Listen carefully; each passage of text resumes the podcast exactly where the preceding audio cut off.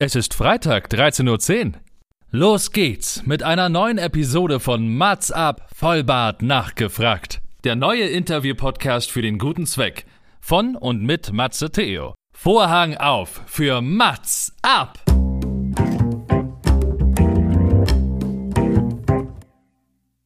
Mats ab, Vollbart nachgefragt ist noch ein neuer Interview-Podcast. Es kommen Leute zu Wort, die Matze Theo, das bin ich. interessant findet und die vorher noch nie die Gelegenheit hatten, ihre spannenden Geschichten zu erzählen. Zehn Fragen Naja, also fünf. und noch fünf. Ja, also zehn in Summe. Äh, Egal. Im Anschluss an das Gespräch verabreden sich beide zu einer guten Tat. Mats ab, Erika die Witt. Es ist Freitag 13.10 Uhr und das bedeutet eine neue Folge. Mats ab Vollbart nachgefragt. Diese Woche endlich mal wieder mit dem komplizierten Fragenkonstrukt, da ich ja letzte Woche aufgrund der Ereignisse im Iran eine kleine Ausnahme gemacht habe. Aber ich freue mich wieder sehr, einen ganz besonderen Gast auch vor mir sitzen zu haben, mit dem ich so ins Gespräch gehen kann und der sich nicht scheut, einzigartige Fragen zu beantworten ähm, und ähm, über sich selbst und sein Engagement zu erzählen. Wer ist denn eigentlich heute mein Gast? Mein heutiger Gast ist ein Kämpfer und Vorreiter, wenn es um die Belange chronisch Kranker geht. Christian Schmalstieg hat etliche Schicksalsschläge in seinem Leben verkraften müssen und bekam 2017 die, die Diagnose MS, eine Erkrankung mit tausend Gesichtern und Begleiterscheinungen, die den Alltag sehr beeinträchtigen können. Man muss erst tief fallen, um dann richtig aufstehen zu können. Das tat er. Christian nahm rund 80 Kilo ab, stellte sein ganzes Leben um und war er seit dem 15. Februar diesen Jahres Beauftragter für die Belange von Menschen mit Behinderung und chronisch Erkrankten. Bei der Bundesverbraucherhilfe ist er nun Bundesvorsitzender für Gesundheit und Soziales und es soll noch weitergehen. Woher holt er eigentlich die Kraft, sich für andere einzusetzen und auf Social Media laut zu sein? Ich denke sehr, wir werden es heute erfahren und ich freue mich sehr auf einzigartige Fragen, auf zehn einzigartige Fragen an Christian Schmalstieg. Herzlich willkommen. Ja, hallo Matze, vielen Dank, dass ich dabei sein darf. Ich freue mich wirklich sehr auf unsere, unser Gespräch. Ich freue mich wirklich auch sehr. Und ähm, bevor wir gerne anfangen, frage ich natürlich alle meine Gäste, möchten Sie noch was zum Intro ergänzen? So, wo, wo du denkst, ach, das fehlt noch, das hätte ich noch gerne erwähnt, bevor wir wirklich in die Fragen eingehen und mit denen loslegen. Ja, ich musste gerade ein bisschen schmunzeln, wo du mich ein bisschen vorgestellt hast. Das ist immer sehr schön. Ähm, du sprachst davon, dass ich 80 Kilogramm abgenommen habe. Da musste ich das aber so vorstellen, äh, nicht, dass die Leute denken, ich bin jetzt komplett magersüchtig oder irgendwas in der Art. Ich habe um die 150 Kilo mal früher gewogen, äh, wie ich jetzt um die 70 Kilo. Also ich habe mich nahezu mehr als halbiert, aber nicht, dass die Leute den Eindruck erweckt bekommen, dass ich nur noch 40 Kilo wiege. Das ist definitiv nicht so. Ansonsten war die äh, Vorstellung super und klasse. Und ja, vielen Dank, dass ich dabei sein darf. ich freue mich auch. Und ich denke, wir werden ja ganz viele Sachen, die ich ja gerade schon angesprochen habe, jetzt auch in den Fragen noch weiter intensivieren. Genau. Und ähm, alle weiteren Infos, weil du hast natürlich auch viele auf Social Media preisgegeben, du hast auch schon einige Interviews geführt, ob jetzt nun schriftlich oder auch im Podcast. Das werde ich alles in die Shownotes packen, sodass man sich natürlich alle weiteren Infos natürlich immer wieder auch einholen kann. Fangen wir mal mit deiner ersten Frage an, weil ich beginne immer mit den Fragen meiner Gäste, weil fünf Fragen dürfen sich meine Gäste selbst aussuchen. Fünf mhm. Fragen habe ich vorbereitet. Bei dir geht das gleich ins Eingemachte. Wenn du dir eine Sache aussuchen könntest, die du an die ändern darfst, was wäre das? Ja, also ähm, ich weiß nicht, ob ähm, vielen der Spruch oder das indische Sprichwort bekannt ist. Der Gesunde hat tausend Wünsche, der Kranke nur einen einzigen und das ist bei mir letztendlich nichts anderes. Also wenn ich mir wirklich eine Sache ändern könnte an mir, dann wäre es natürlich ganz klar, dass ich gerne gesund wäre. Weil das Leben mit chronischer Erkrankung und Schwerbehinderung ist ein Leben voller Herausforderungen. Man kann sehr, sehr viele Dinge nicht planen. Das tägliche Leben, was du dir vornimmst, erfüllt sich niemals so zu 100 Prozent. Das ist zumindest meine Erfahrung der letzten fünfeinhalb Jahre. Und deswegen ist das so ein Sehnsuchtswunsch, der sich zwar niemals erfüllen wird, äh, gesund zu sein, weil die Forschung ist zwar ziemlich weit fortgeschritten, was Multiple Sklerose und Migräne betrifft, aber so wirkliche vollständige Remission, also Wiederherstellung des, der vorigen, ähm, des vorigen Zustandes zu erreichen, ist nahezu ein Ding der Unmöglichkeit. Und es passieren ja, obwohl ich keine Schübe habe oder ähnliche Dinge, ähm, trotzdem Dinge in meinem Gehirn. Also das Gehirn nimmt ja äh, an Volumen von Jahr zu Jahr ab, egal ob man gesund oder krank ist.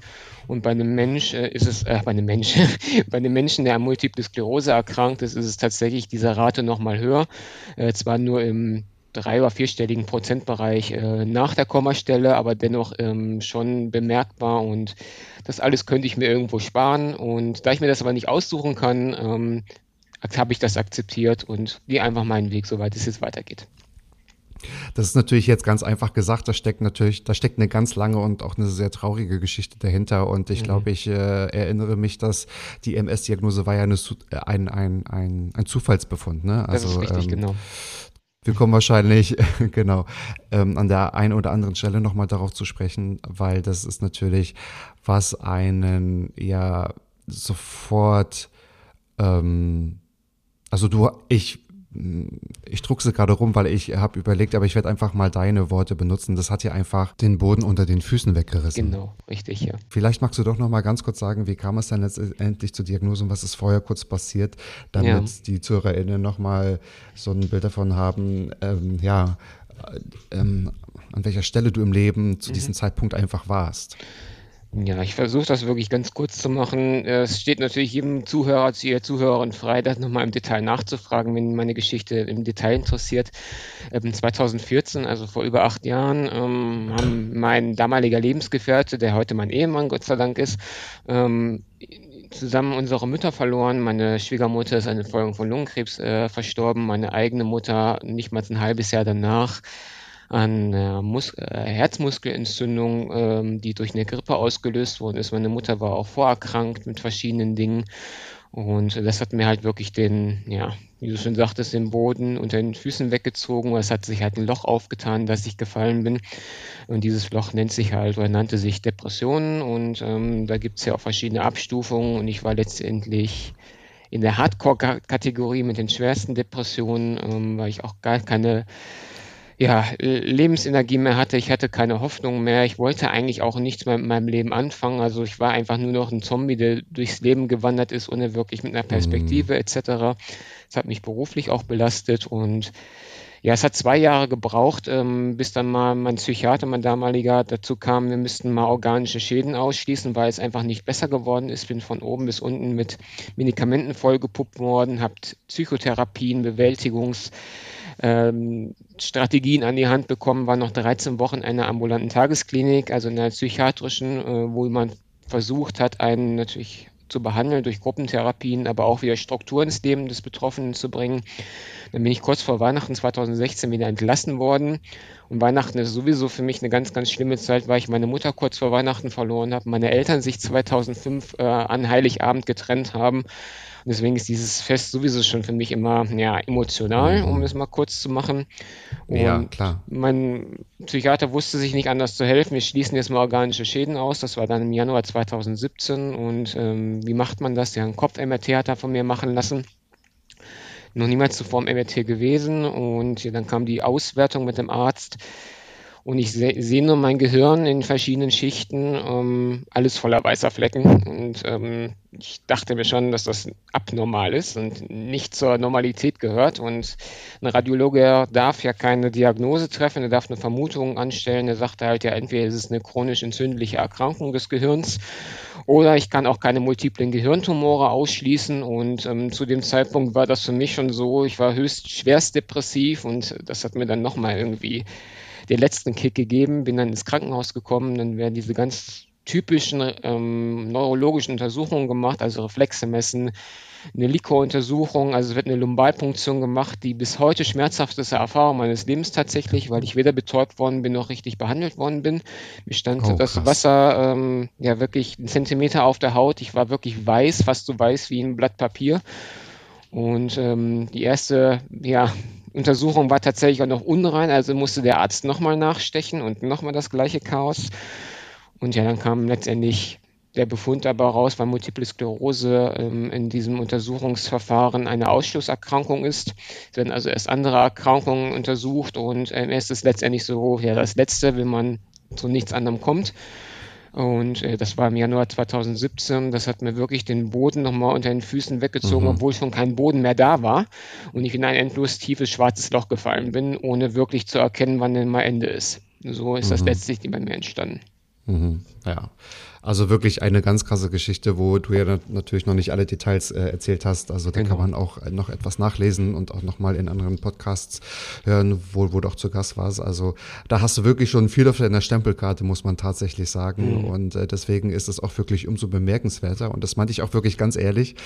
Ähm, also wie du jetzt daraus dich natürlich rausmanövriert hast und Kraft ähm, dir gezogen hast, um ja nicht nur also dich zu zeigen auf Social mhm. Media, sondern sich auch für andere einzusetzen. Und dahin vielleicht geht auch deine nächste Frage. Ähm, du bist natürlich jetzt auch seit einigen Jahren schon, ich nehme jetzt mal das Wort erfolgreich bei Social Media. Wir wissen oder wir werden gleich darauf zu sprechen kommen, was Erfolg eigentlich für dich äh, ja. bedeutet, ja, weil ähm, wir werden natürlich nachher auch noch über Fitness sprechen, also weil mhm. Sport natürlich auch ein ganz großes Thema in deinem Leben war und ist, beziehungsweise mhm. auch ähm, Physiotherapie und äh, natürlich auch der Umgang mit Social Media. Wie stehst du denn zu Menschen, die vorgeben, sozial engagiert zu sein, jedoch nur an ihren eigenen Ruf oder an ihr Portemonnaie oder an deren Vermarktung denken? Also ich muss ganz ehrlich sagen, bei dem Thema, ich habe die Frage nicht äh, umsonst gewählt, ist es ist wirklich für mich ein Triggermoment, immer wenn ich Menschen sehe, gerade auf Social Media, ähm, alle jenseits der 5000 und mehr Follower. Ähm, komischerweise, also es scheint irgendwie eine Art ja, Effekt zu sein. Je mehr Follower man hat, desto gieriger wird man. Das ist mein Eindruck und mein Empfinden. Ähm, dann immer vorgeben, ja, ich habe eine chronische Erkrankung oder ich habe dies oder ich habe die und die Behinderung oder welches Thema auch immer ähm, geben dann vor, durch ihre Kooperationspartner, die sie sich irgendwo hergeholt haben, dann zu sagen, ja, ich bin sozial engagiert, mich interessieren alle anderen Menschen total sehr, ich mache das nur für andere, niemals für mich. Und dann man zwei, drei Posts oder Wochen später zufällig sieht, dass derjenige eine, eine Kooperation mit einem der größeren Pharma-Riesen hat und ähm, dann irgendein Produkt bewirbt, was gar nicht zu diesen Menschen vielleicht passt. Ähm, man auch weiß einfach aufgrund von Social Media, es gibt eigentlich immer eine Win-Win-Situation, das ist entweder monetär oder sonstige Dinge oder die Leute mhm. pushen sich gegenseitig. Ich habe nichts, prinzipiell nichts gegen Kooperationen etc., solange es zu dem Content desjenigen passt und es nicht zu aufdringlich ist. Aber wenn ich in zehn Stories von 20 sehe, kauf mein Buch oder sehe oder hier oder mach das, das ist mir dann zu egoistisch. Und ähm, dann soll man nicht sagen, man ist sozial engagiert, sondern man ist ganz normaler Content Producer oder wie man es auch immer, äh, Creator oder wie man es immer nennen mag. Und ja, man vermarktet ja. sich halt anderweitig auch, das finde ich auch in Ordnung. Aber so wirklich diese soziale Schiene nach vorne zu schieben, obwohl eigentlich dahinter eine Gewinnerzielungsabsicht steht oder man möchte halt auch irgendwie berühmt werden oder Moderator werden. Äh, man nimmt aber die anderen mit, die einen quasi tragen, äh, obwohl sie einen nicht interessieren. Bei mir ist es halt genau umgekehrt.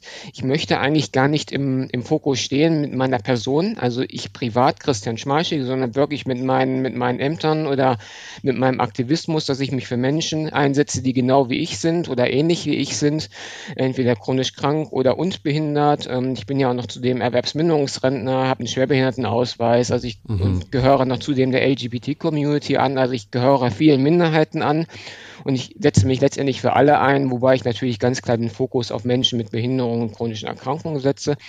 Und fast alles, was ich mache, mache ich wirklich ehrenamtlich. Ich will kein Geld für irgendwas nehmen. Das, wenn man mich mal irgendwo positiv anspricht, dann freue ich mich darüber. Äh, oder ich mache halt auch gerne mal eine Podcast-Folge, wie mit dir zum Beispiel. Das macht mir einfach auch Spaß. Und ich weiß mhm. einfach, dass ich auch dir und anderen damit helfe, wenn äh, ich mal als Interviewgast da bin. Und das ist für mich einfach so eine Art des positiven Mehrwerts, wo man andere äh, Synergien oder Mehrwerte auserzeugt, als wirklich so über den Reichtum oder die, die Berühmtheit. Das heißt, als du dich entschieden hast, auf Social Media aktiv zu werden, so was waren so deine äh, Grundvoraussetzungen oder Bedingungen ähm, an deine Person selbst? Also ja. hast du da so für dich, also so wie du sagst, es klingt natürlich total logisch und als ob du für dich einige Sachen auch ausschließen kannst, was mhm. ja auch sehr nachvollziehbar ist. Wie war so der Beginn ja, also grundsätzlich, es gab mal so einen Klickmoment vor über zwei Jahren, wo ich mich an den Westdeutschen Rundfunk gewandt habe wegen einer Problematik mit meiner Krankenversicherung.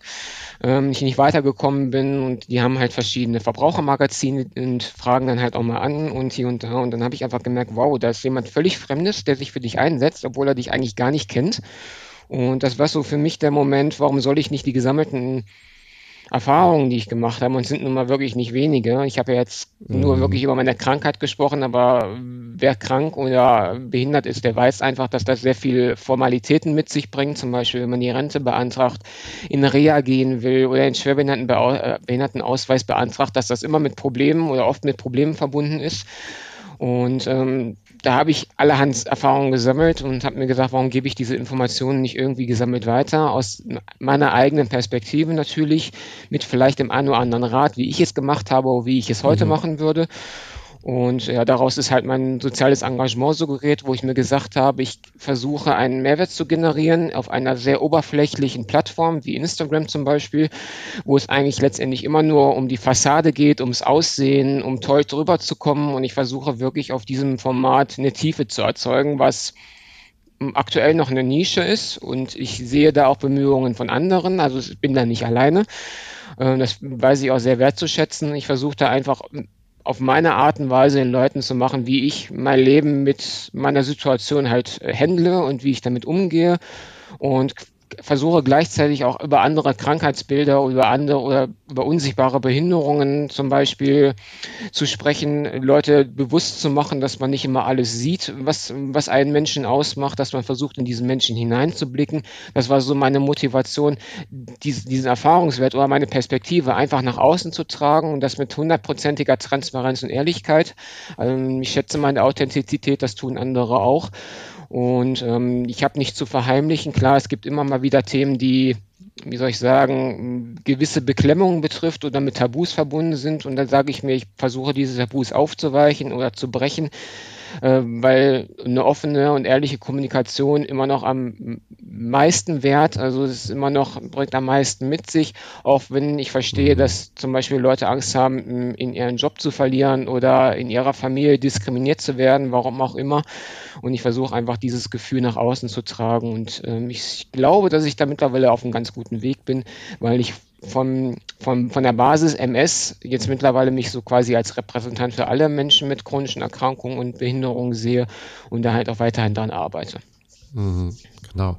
Du hast gerade für mich zwei wichtige Punkte angesprochen oder zwei wichtige Wörter gesagt. Einmal natürlich, es ging um Tiefe, ja. Also du möchtest natürlich auch die Tiefe der Themen ähm, auch natürlich erlangen, um so natürlich auch breitfächerig aufzuklären. Mhm. Und du hast gerade auch über Ängste gesprochen, die natürlich dann auch bei Betroffenen und auch bei den Angehörigen und also auch in deren sozialen Umfeld natürlich mhm. auch immer an der Tagesordnung steht, wenn es um so eine Diagnose geht oder wenn es um eine chronische Erkrankung geht. Mhm.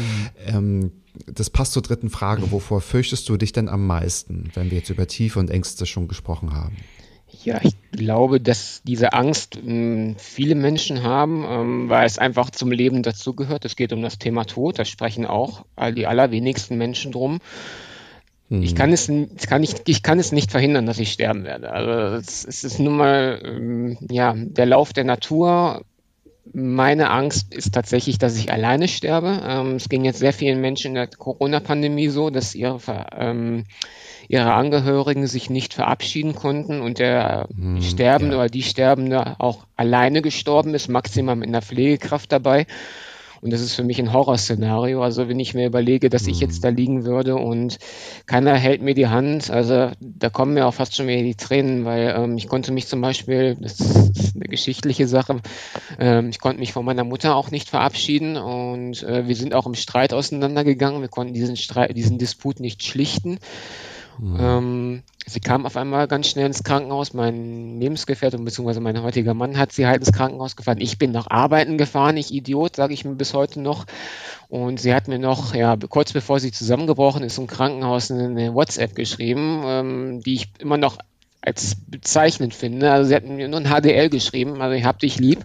Das macht sie normalerweise nicht. Sie war nie der Mensch, der in Kürze ges äh, gesprochen oder geschrieben hat, also letztendlich wie ich. Das habe ich irgendwie von ihr. Und ähm, ja, also ich bin dann nicht auf die Intensivstation gekommen, wo man sie versucht hat zu reanimieren. Ich konnte ihr nicht die Hand halten. Und ja, es war leider schon zu spät, als ich dann informiert worden bin. Du merkst also, es geht mir immer noch nah und es ist mittlerweile jetzt fast die acht Jahre her. Ähm, das Traurige war halt, dass mich der Arzt aufgeklärt hat oder gerade dabei war, aufzuklären, was passiert ist. Da schoben sie schon ihren Leichnam durch den Gang und ich habe das gesehen. Und ähm, ja, Deswegen äh, habe ich mir gesagt, ich möchte meiner Mutter da nicht nacheifern oder wünsche das jedem Menschen, dass er im Kreise seiner Liebsten irgendwie äh, den letzten Weg geht, dass man keine Angst haben muss. Und ähm, ich möchte nicht mhm. mit Medikamenten vollgepumpt werden, dass ich keine Angst habe.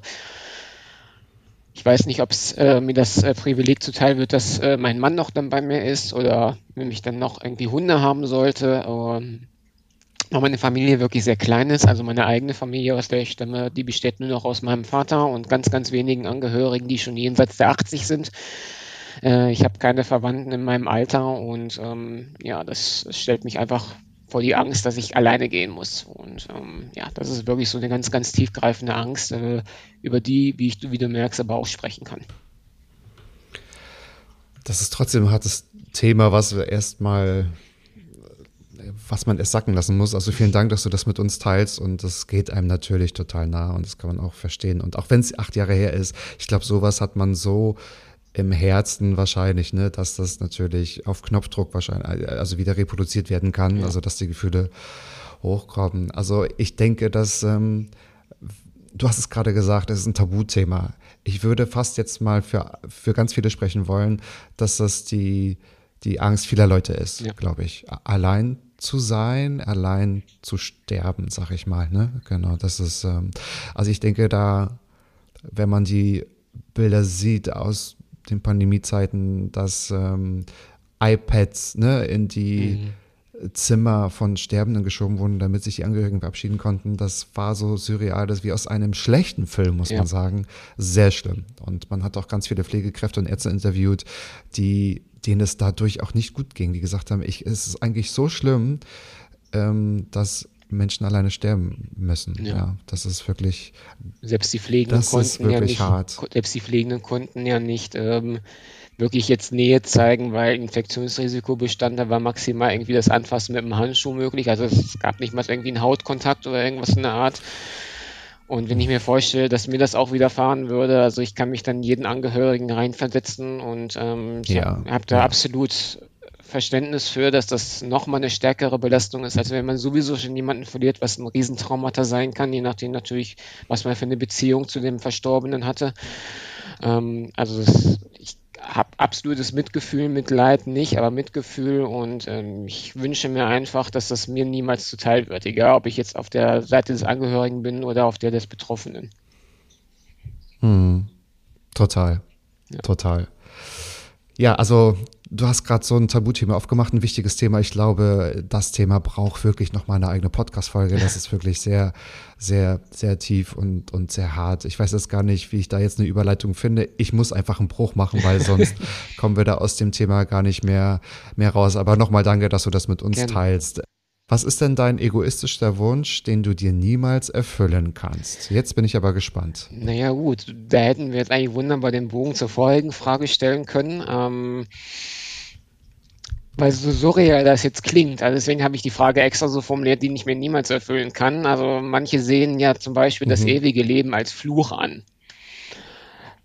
Also ich, ich stelle mir das tatsächlich sehr, sehr spannend vor, so wirklich als Zeitzeuge des 20., 21. Jahrhunderts noch, weiß ich nicht, in 2000 Jahren dazustehen und zu sagen, wie das Leben damals war ähm, um auch die Entwicklung so der Menschheit einfach zu sehen. Klar, wir, wir könnten uns auch in 20 Jahren im Dritten Weltkrieg irgendwie bombardieren, dann wäre ich der einzige, die einzige Seele auf dem Planet, was ziemlich bescheiden wäre. Ähm, aber tatsächlich so, ich denke so daran, entweder ein sehr stark verlängertes Leben mit zu erfüllen, also wirklich so zwei, drei Jahrhunderte zu leben, was auch schon total surreal ist, oder halt tatsächlich ewig zu leben, mit diesem Planeten letztendlich unterzugehen, wenn in vier, fünf Milliarden Jahren unsere äh, Sonne kaputt geht.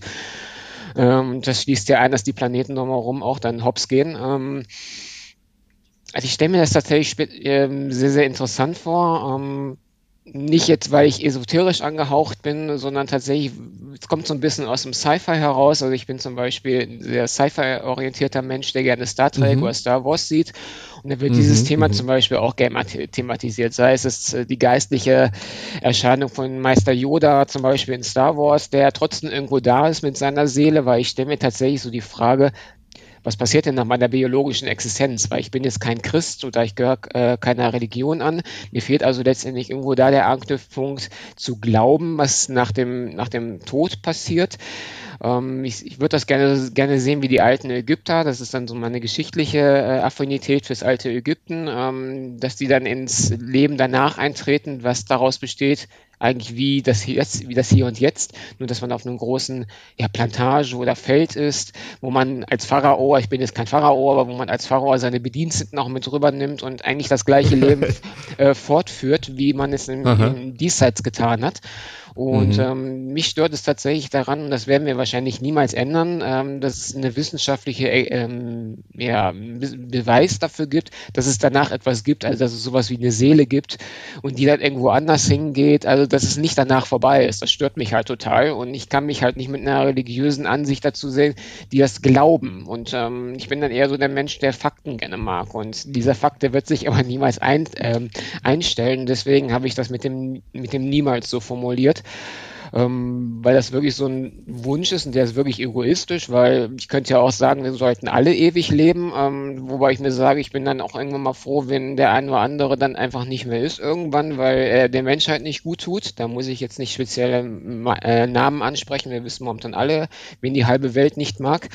Und ähm, ich mir vorstelle, dass solche Despoten dann äh, mit mir bis ans Ende aller Zeiten noch koexistiert. Nee, das muss ich nicht haben. Aber das ist, wie gesagt, so ein, so ein egoistischer Wunsch, den ich mir irgendwie ja, niemals erfüllen kann. Deswegen tue ich wirklich alles mhm. dafür, dass ich mein, ja, mein, mein Diesseits und mein, meine jetzige Existenz trotz meiner Einschränkungen so lange wie möglich hinauszögern kann, im Rahmen dessen, ähm, dass ich ähm, gesundheitlich, zumindest vor allem mental, so fit bleibe, dass ich das auch ja, mitbekomme und genießen darf.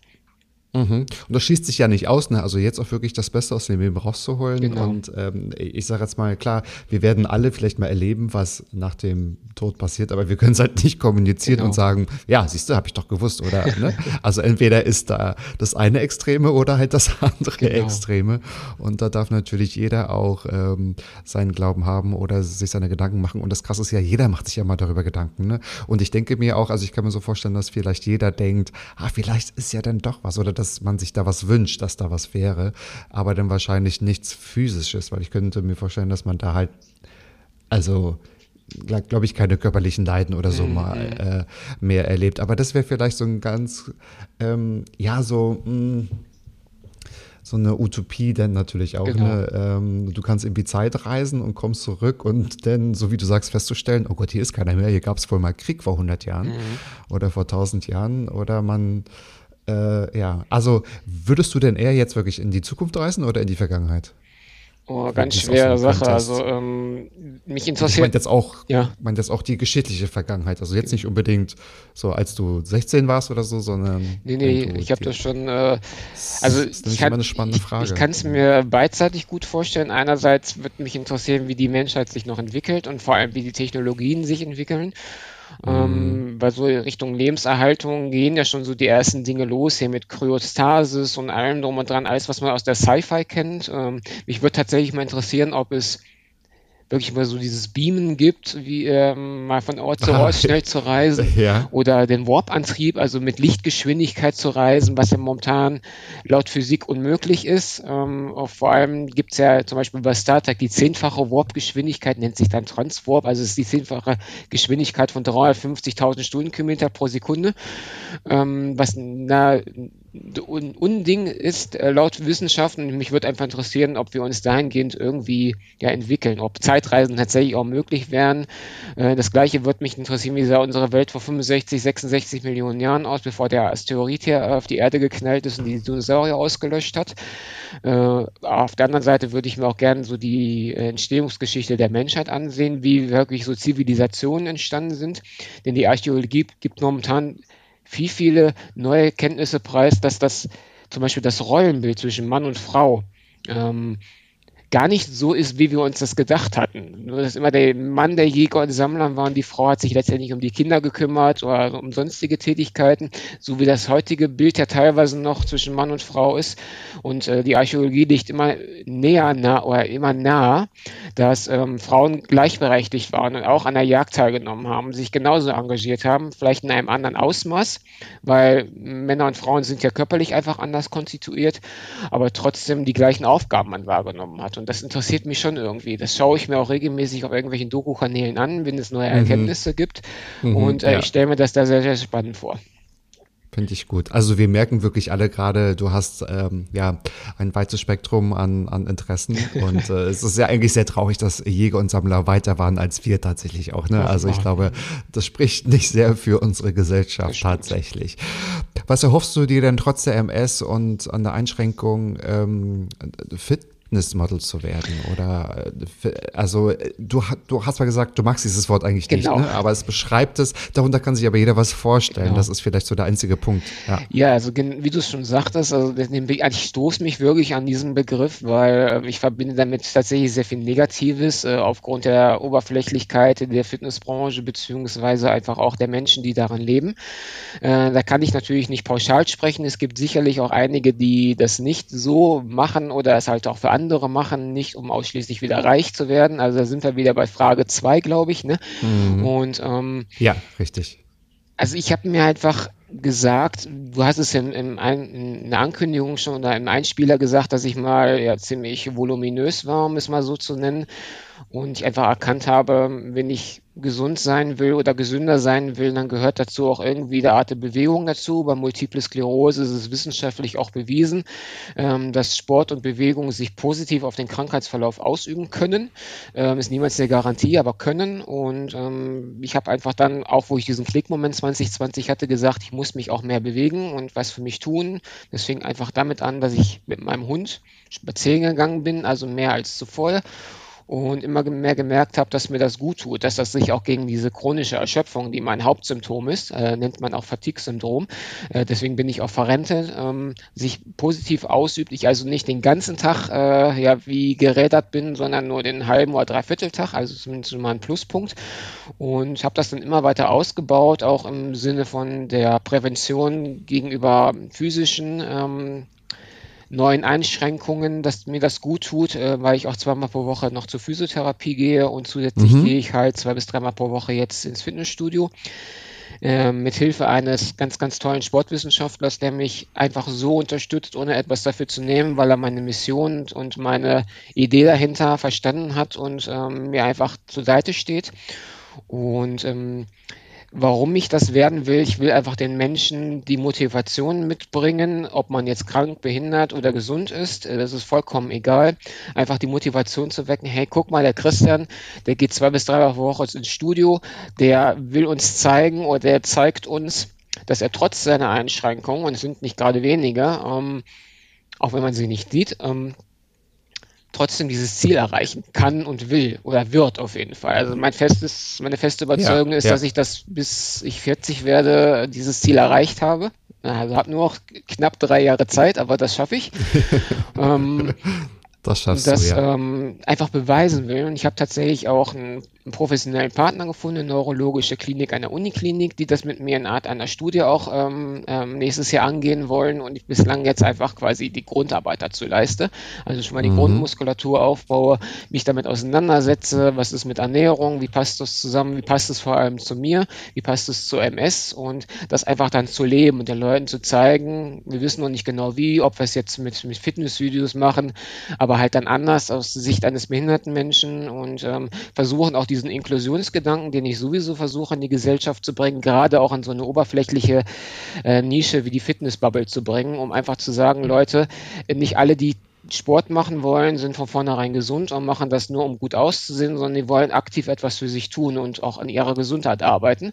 Und ähm, da habe ich tatsächlich schon sehr, sehr viel positives Feedback zu bekommen und erhoffe mir einfach tatsächlich, ja, es ist wieder so eine Utopie, aber ich liebe halt auch offenbar Herausforderungen und mögliche ähm, etwas positiv zu verändern, so wirklich nachhaltig. Das ist nicht nur ich als Person, sondern dass sich andere wirklich auch angesteckt fühlen oder herausgefordert fühlen, mit mir in Konkurrenz zu treten. Wer erreicht denn wirklich als erstes äh, diesen, diese, diese, diese, dieses Level, um mit anderen gesunden Fitnessmodels, Frau oder Mann, das spielt, spielt gar keine Rolle, gleichzuziehen, zu sagen, ich bin genau an demselben Punkt und hey Leute, das schafft ihr auch.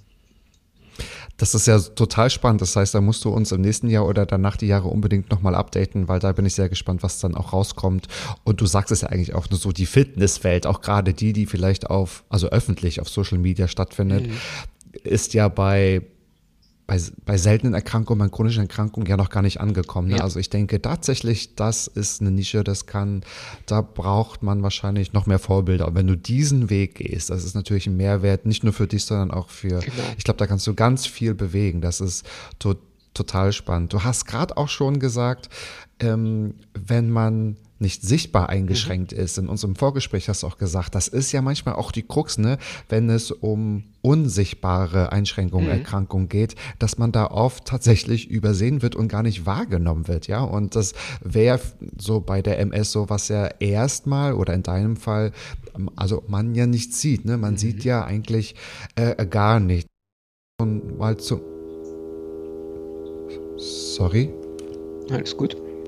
Oh, Hörst du das? Oh, ja, ich, ich höre das gerade, aber.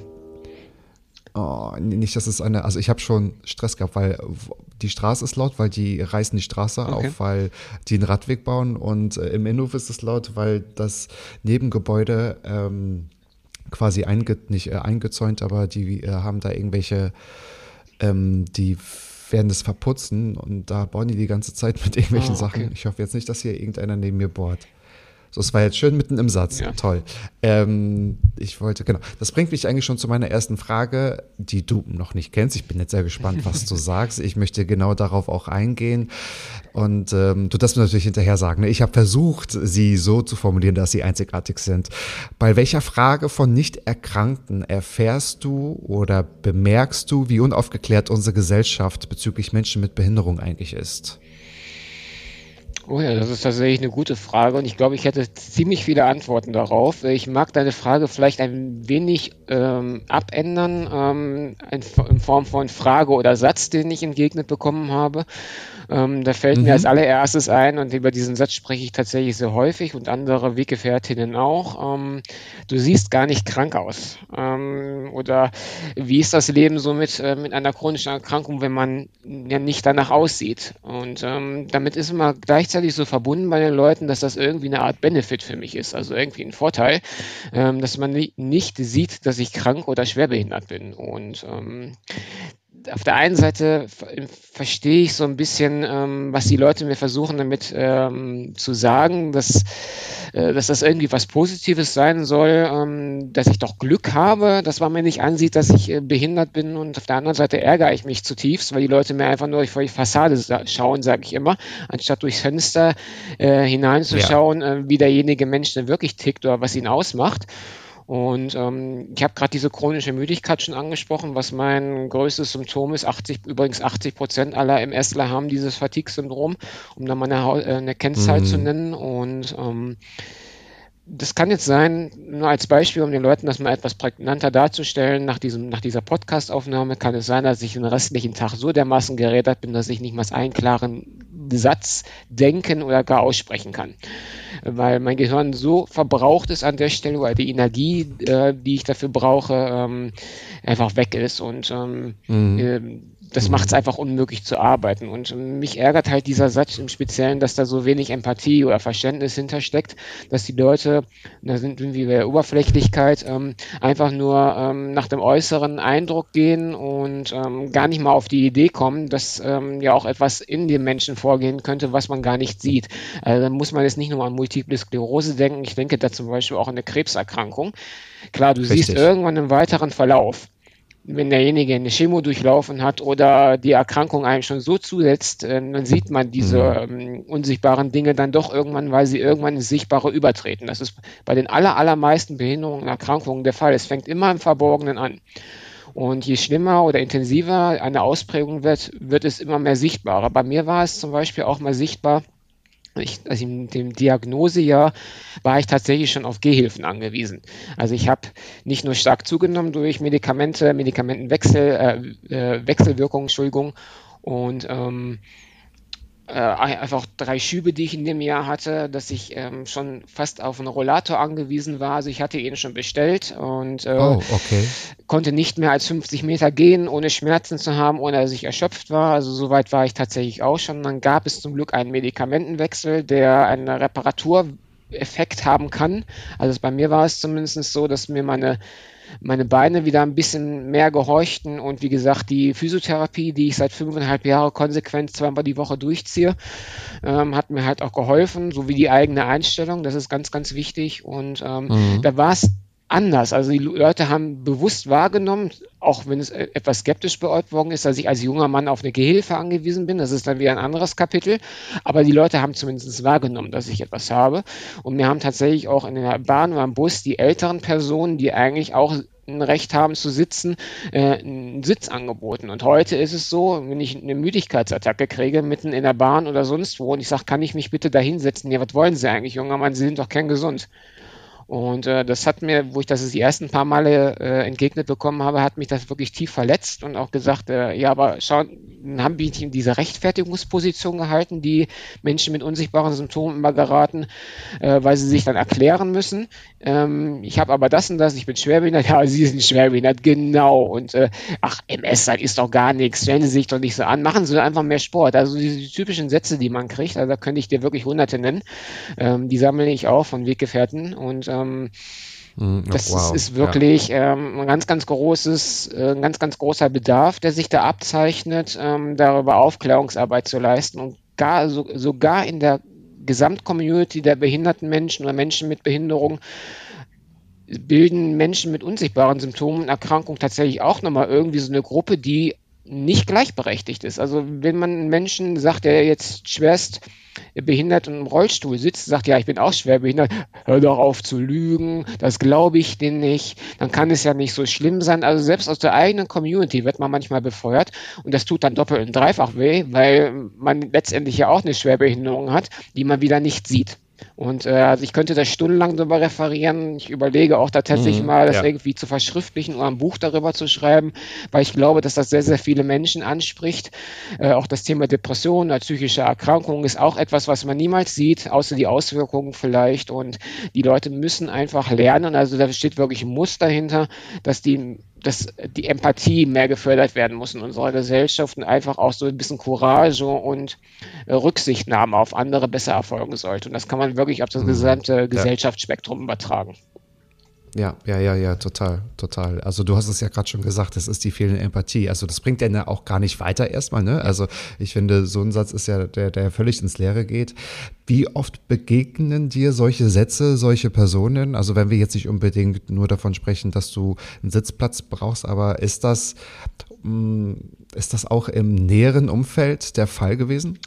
Es war ähm, im näheren Umfeld ein Thema. Ähm, ein Mensch aus meiner Familie ähm, hat mir sogar mal gesagt, wo ich noch an Depressionen gelitten habe, stell ihn nicht so an, äh, kann ja gar nicht so schlimm sein und Depression ist eine Charakterschwäche, das hat überhaupt nichts mit Krankheit zu tun und äh, hör doch auf, dich zu beklagen und stell dich nicht so an wow. oder, oder jeder ist mal müde, das kriege ich ganz oft zu hören, ähm, ähm, geh wow. doch einfach mal früher okay. schlafen oder mach doch mehr Sport, also so wirkliche Vorwürfe, die einfach dahinter stecken, dass ich nichts äh, dagegen unternehmen mhm. würde, äh, das kriege mhm. ich mehr tatsächlich von, von fremden Menschen mittlerweile entgegnet, wenn ich sage, ich muss mich jetzt gerade mal fünf Minuten ausruhen, ich bin total erschöpft. Ja, und dann stellen Sie sich doch nicht so an, junger Mann, Sie sind doch noch jung oder äh, gehen Sie, schlafen Sie doch mal mehr, anstatt die ganze Nacht auf zu sein und Party zu machen. Und ich denke mir, okay, ich gehe jeden Tag zwischen halb zehn und zehn ins Bett. Also für einen Mann in meinem Alter mit 37 ist das eigentlich keine Uhrzeit. Und ähm, ja, aber ich komme meistens nur bis zu diesem Punkt, wo ich dann auch schon mal glücklich bin. Zum Beispiel gestern ein Fußballspiel geguckt in der Champions League und ich konnte das Ende des Spiels nicht äh, mitverfolgen, weil ich einfach dermaßen übermüdet war.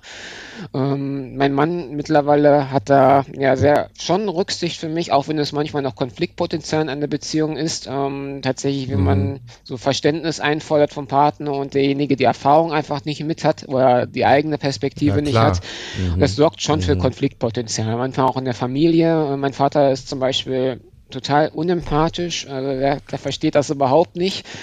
Dann nehme ich mir aber tatsächlich die Zeit, ihm das zu erklären, weil er letztendlich der letzte Teil meiner Familie ist. Aber bei anderen Menschen sage ich dann, wenn man mir entgegnet, du siehst gar nicht krank aus und ich merke einfach schon, dass das so, ja, so, so je nach nach Formulierung und welcher Ton dahinter steckt, sage ich den Leuten auch manchmal, du siehst, oh, herzlichen Glückwunsch, du siehst übrigens auch gar nicht blöd aus. Also solche Sätze schmeiße ich dann tatsächlich immer aus vollem Frust zurück, weil ich dann einfach mir sage, ey Leute, ich muss euch jetzt mal vor den Kopf stoßen. Mhm. Ja, aber ich glaube, nur so kann man denen wahrscheinlich so das Fenster mal öffnen, ja. ja, und die Augen mal öffnen, um zu sagen, irgendwie, lass doch mal frische Luft rein. Etwas Empathie würde dir nicht schaden. Ja. Ähm, genau, du hast gerade gesagt, ja, dein, dein Vater ist die einzige Familie, du hast einige Schicksalsschläge erlebt und natürlich auch eine ganz krasse Krankengeschichte, das muss man einfach mal so sagen. Ich würde gerne von dir wissen, kann man mehr Glück und Zufriedenheit durch viele Schicksalsschläge besser wahrnehmen und wertschätzen? kannst du eindeutig, weil ähm, ich hatte den, das indische Sprichwort ja schon angesprochen, dass gesunde tausend Wünsche haben, der gesunde nur einer. Und ähm, das, das macht, kann man sehr gut daran festmachen. Ähm, ich habe von morgens bis abends chronische Schmerzen, ähm, die mal, mal, kleiner sind, mal sind sie richtig intensiv heftig, dass sie mich fast der Bewusstlosigkeit nahe bringen. Äh, ist aber mittlerweile selten der Fall, aber kommt vor. Und wenn ich, wow, wenn, okay. wenn ich mal einen Tag habe oder zumindest mal eine gewisse, ein gewisses Zeitfenster habe, wo ich schmerzfrei bin, dann ist das für mich die pure Glückseligkeit. Das kann man sich, glaube ich, gar nicht vorstellen. Ähm, durch meine MS ist es halt so, dass ich eine Hypertone, also eine immer angespannte Muskulatur habe. Dadurch verkrampft sich alles, also es entstehen mhm. Spasmen, eine Fehlhaltung entsteht und dadurch kommen auch Schmerzen zustande. Äh, zudem haben die Nerven halt bei mir schon ja, Fehler in, in der Hinsicht, dass sie ähm, ja, falsche Impulse setzen. Also dadurch entsteht halt diese, diese Verspannung und alles.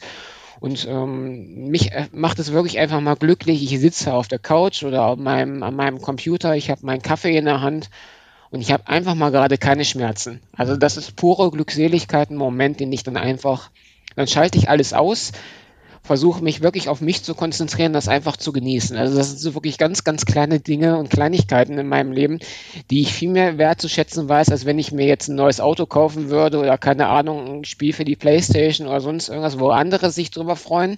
Ich freue mich dann eher über solche Kleinigkeiten, die für die allermeisten Menschen vollkommen normal sind und die auch gar nicht mehr dann so wertgeschätzt werden. Die werden einem immer erst dann bewusst vorgeführt, wenn man in einer anderen Situation ist. Also wenn man plötzlich erkrankt oder in einen Unfall verwickelt mhm, ist ja. und eine Behinderung hat, dann weiß man erst zu schätzen, was man früher hatte. Mhm.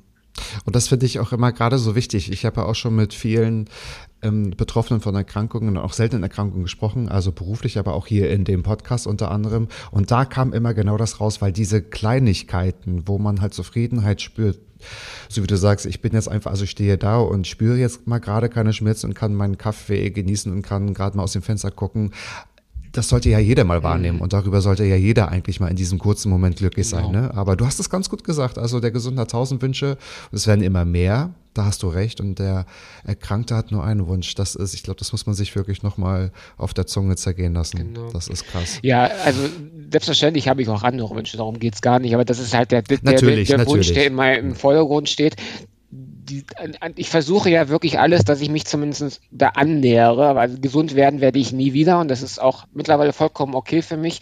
Ich habe auch, wir haben ja über meinen egoistischen Wunsch gesprochen, äh, ich habe auch materielle Wünsche, keine Frage.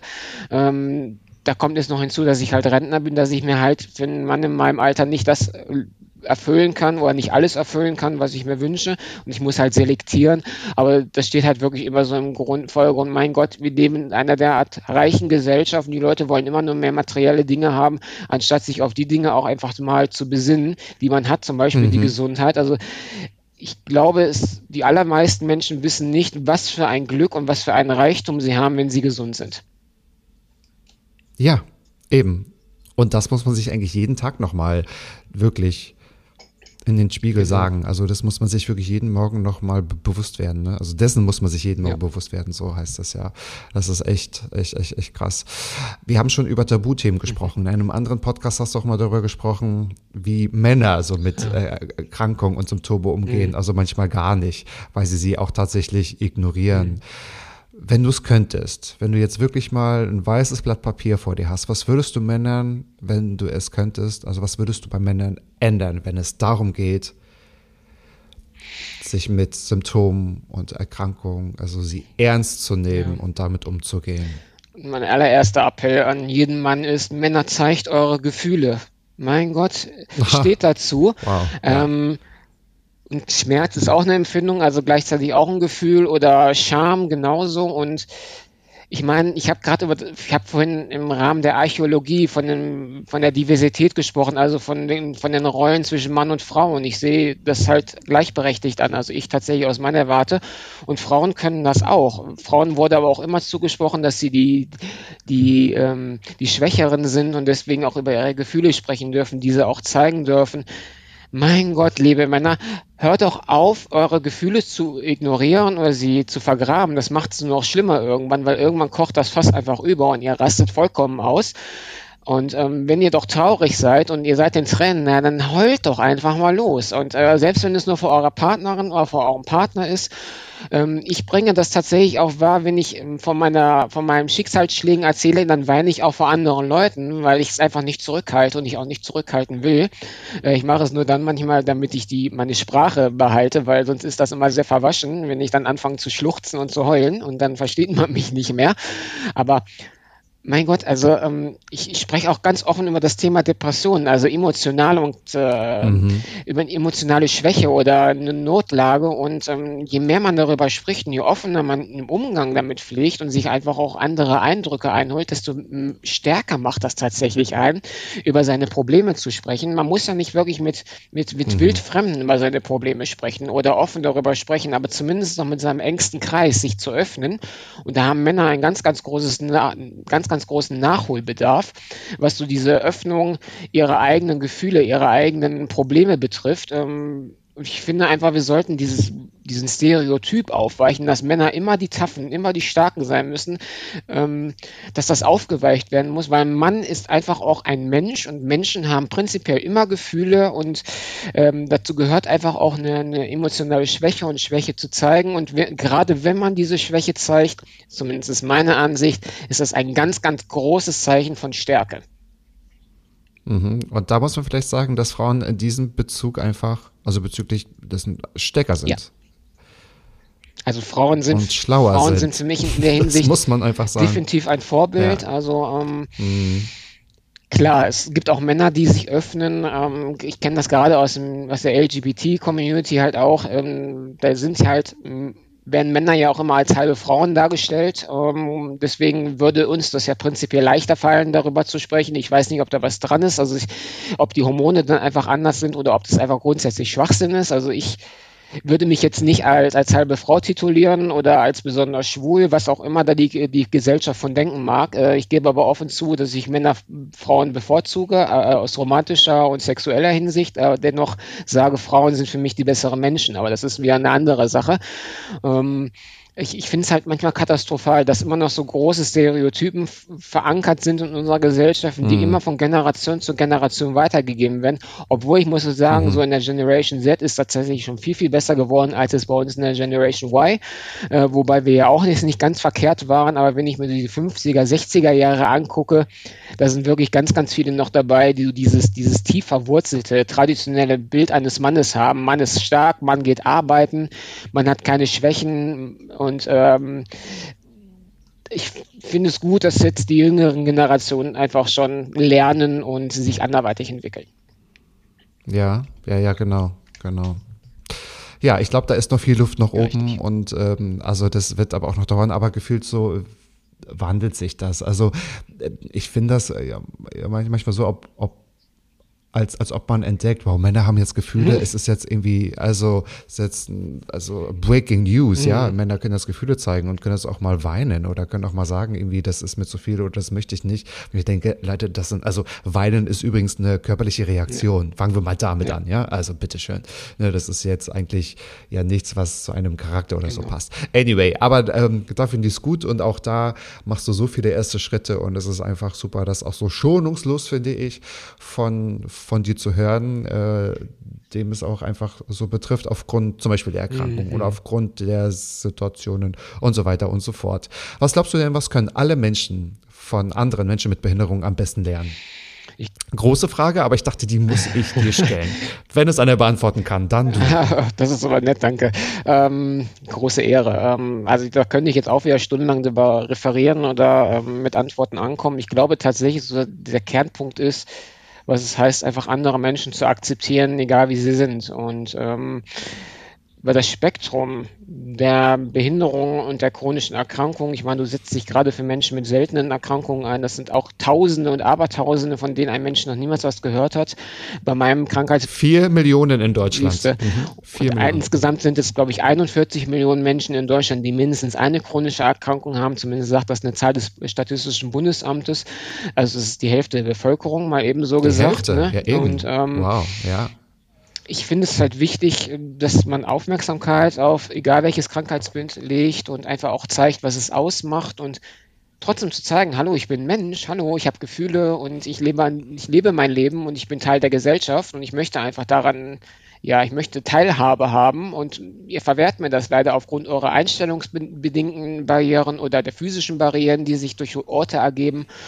Ähm, ich möchte gerne daran teilnehmen und Menschen mit Behinderung haben meistens oder in allermeisten Fällen einfach sind viel offener und kommunikativer, was so ähm, ja was die Besonderheiten, die einen auszeichnen, halt betrifft. Und äh, ich meine, ich bin jetzt ein Kind oder ein Teil, ich nenne das immer Collected Minorities, also gesammelte Minderheiten.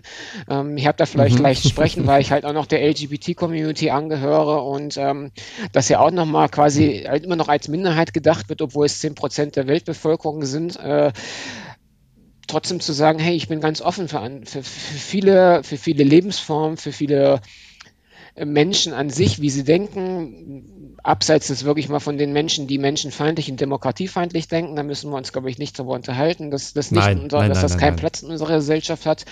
Und ähm, ich bin da tatsächlich so, ich versuche wirklich jeden Menschen zu akzeptieren, wie er ist und oder wie sie ist. Und ähm, ich sage immer, ich habe prinzipiell kein Problem damit, welche Religion, ähm, welche Hautfarbe oder welche sexuelle Identität jemand hat. Ich habe ein Problem damit, wenn ein Mensch ein Arschloch ist. Und da ist mir egal, woher er kommt, welche Sprache er spricht oder äh, wie er politisch konstituiert ist. Wenn man sich nicht gut zu benehmen weiß, dann, äh, dann gehe ich das an. Und ähm, ansonsten haben wir, glaube ich, einfach, glaube ich, eine, der gesunden Bevölkerung gegenüber den Vorteil, dass wir wirklich viel offener denken. Oder den Inklusionsgedanken einfach mehr leben, weil wir auch davon betroffen sind und diese Perspektive mitbringen. Jeder Mensch sollte das Recht haben, oder was hat er das Recht, an der Gesellschaft teilzuhaben äh, und einfach dafür das Bewusstsein zu schaffen und die Empathie einfach zu wecken. Und das sind ja auch genau die Themen, die ich vertrete. Gibt es etwas, jetzt mal eine äh, reich, äh, leicht äh, provokative Frage, gibt es etwas, was du besser kannst als andere? Mal so aus dem Stegreif?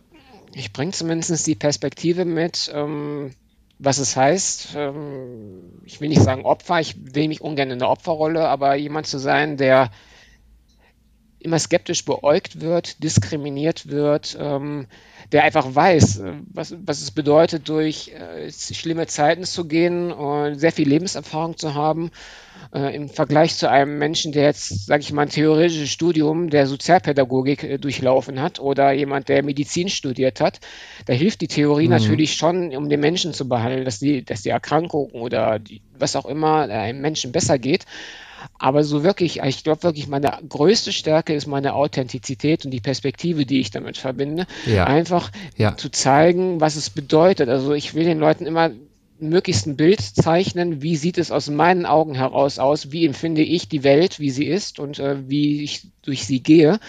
Und ähm, da kann noch jemand sagen, ja, ich habe 30 Jahre ähm, Menschen psychotherapeutisch behandelt oder ich bin jetzt hier der allergeilste Krösus äh, als Arzt. Ja, Fachkompetenz ist immer ein sehr, sehr wichtiger Baustein, aber ich glaube, Sozialkompetenz oder die Erfahrung, die ich einfach mitbringe, die ist, glaube ich, unheimlich wichtig für Menschen, die noch niemals in so einer Situation waren. Und das mache ich auch ohne Ja. jedwege Arroganz. Also ich erzähle ganz offen und ehrlich darüber, wie das ist, wie ich das empfinde und was ich mir von, von anderen Menschen wünsche. Ich belehre keine anderen Menschen, sondern ich sage, was ich mir wünsche, was ich mir vorstelle. Und das Allerbeste ist, was dann daraus entstehen kann, dass man gemeinsam irgendwie Synergien entwickelt, ähm, wie man die Gesellschaft oder eine Situation bereinigen und verbessern kann. Da haben wir ja wieder diese Schlüsselworte, ne? Also Inklusion und Diversität, also einfach auch mit Empathie dem anderen gegenüber oder den entgegnen und auch ähm, so eine Perspektive, auch zuzulassen, weil ich denke, das ist immer wichtig, egal worüber wir sprechen, ob es jetzt um eine Erkrankung geht oder ob, ob das um eine Religion geht oder, oder eine sexuelle Orientierung. Also lasst uns doch mal nicht über die Leute sprechen, sondern mit den Genau. Leuten. Ich glaube, das ist ja dann natürlich, wenn der Perspektivwechsel zugelassen wird, dann, kann- dann, dann, dann hat man ja automatisch eine Augenhöhe Genau. und nur darum geht es ja tatsächlich auch.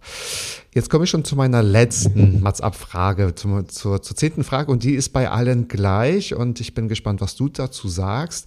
Was ist denn jetzt in deinem Leben bereits schon so gut, von dem du möchtest, dass noch viel mehr davon passiert? Ja, das ist eine sehr gute Frage. Also ich würde mir tatsächlich wünschen, oder ich wünsche mir, nicht immer die Relativsätze benutzen, sondern ich wünsche mir konkret, dass mir die Möglichkeit zuteil wird, in einem größeren Rahmen diese Themen zu fokussieren und andere Menschen mitzureißen, etwas positiv für unsere Gesellschaft beizutragen. Und es ist wirklich völlig unabhängig davon, ob man eine Behinderung, eine chronische Erkrankung, ob man einer anderen Minderheit angehört, ähm, einfach den Menschen begreiflich zu machen, dass wir alle quasi wirklich nur ein einziges Leben haben, dass wir möglichst mit viel Leben und tollen Erfahrungen ähm, ja, erlebbar machen wollen. Und ähm, ich möchte gerne meine Perspektive an ein viel größeres Publikum herantragen, um einfach einen größeren Mehrwert daraus zu generieren. Ich sage mir immer, ähm, ich habe so eine Lieblingssendung im Westdeutschen Rundfunk, die immer freitags abends läuft, nennt sich Kölner Treff. Das ist so eine Illustro-Runde von Bettina Böttinger und anderen Moder Die kennt man die ja. man kennt, genau, auch eine genau. LGBT-Ikone äh, in Deutschland.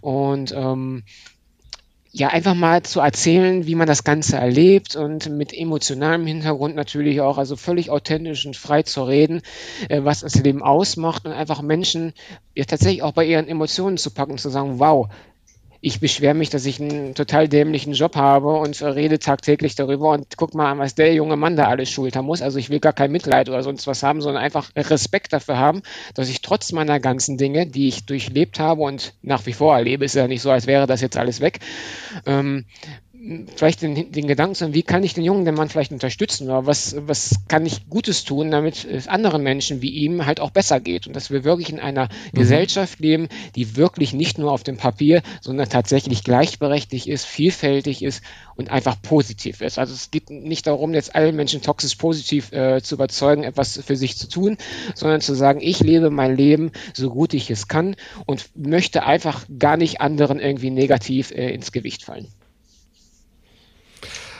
Also deine letzten Sätze, ich glaube, die hätte man so, wie sie waren oder so, wie sie sind, tatsächlich ausdrucken können. Die können wir auf Plakate drucken, die können wir irgendwo hinhängen. Ich glaube, das, das war eine super Zusammenfassung. Und da steckt natürlich so viel drinne, was ich jetzt alles gar nicht reproduzieren kann.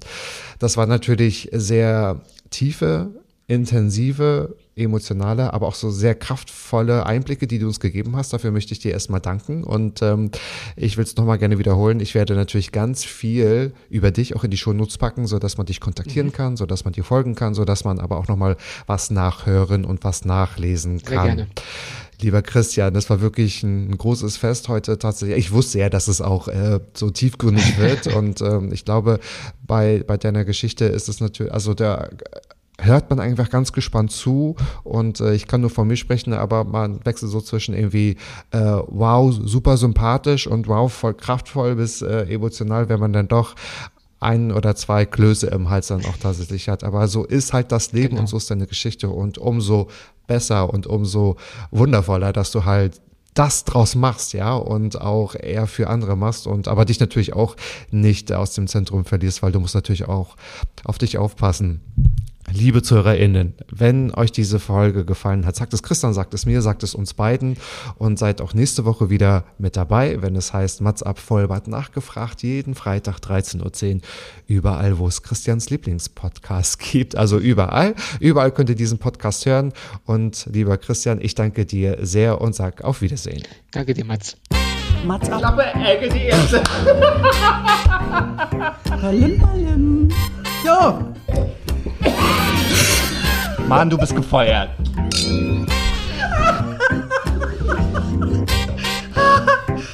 ich war noch in der Probezeit.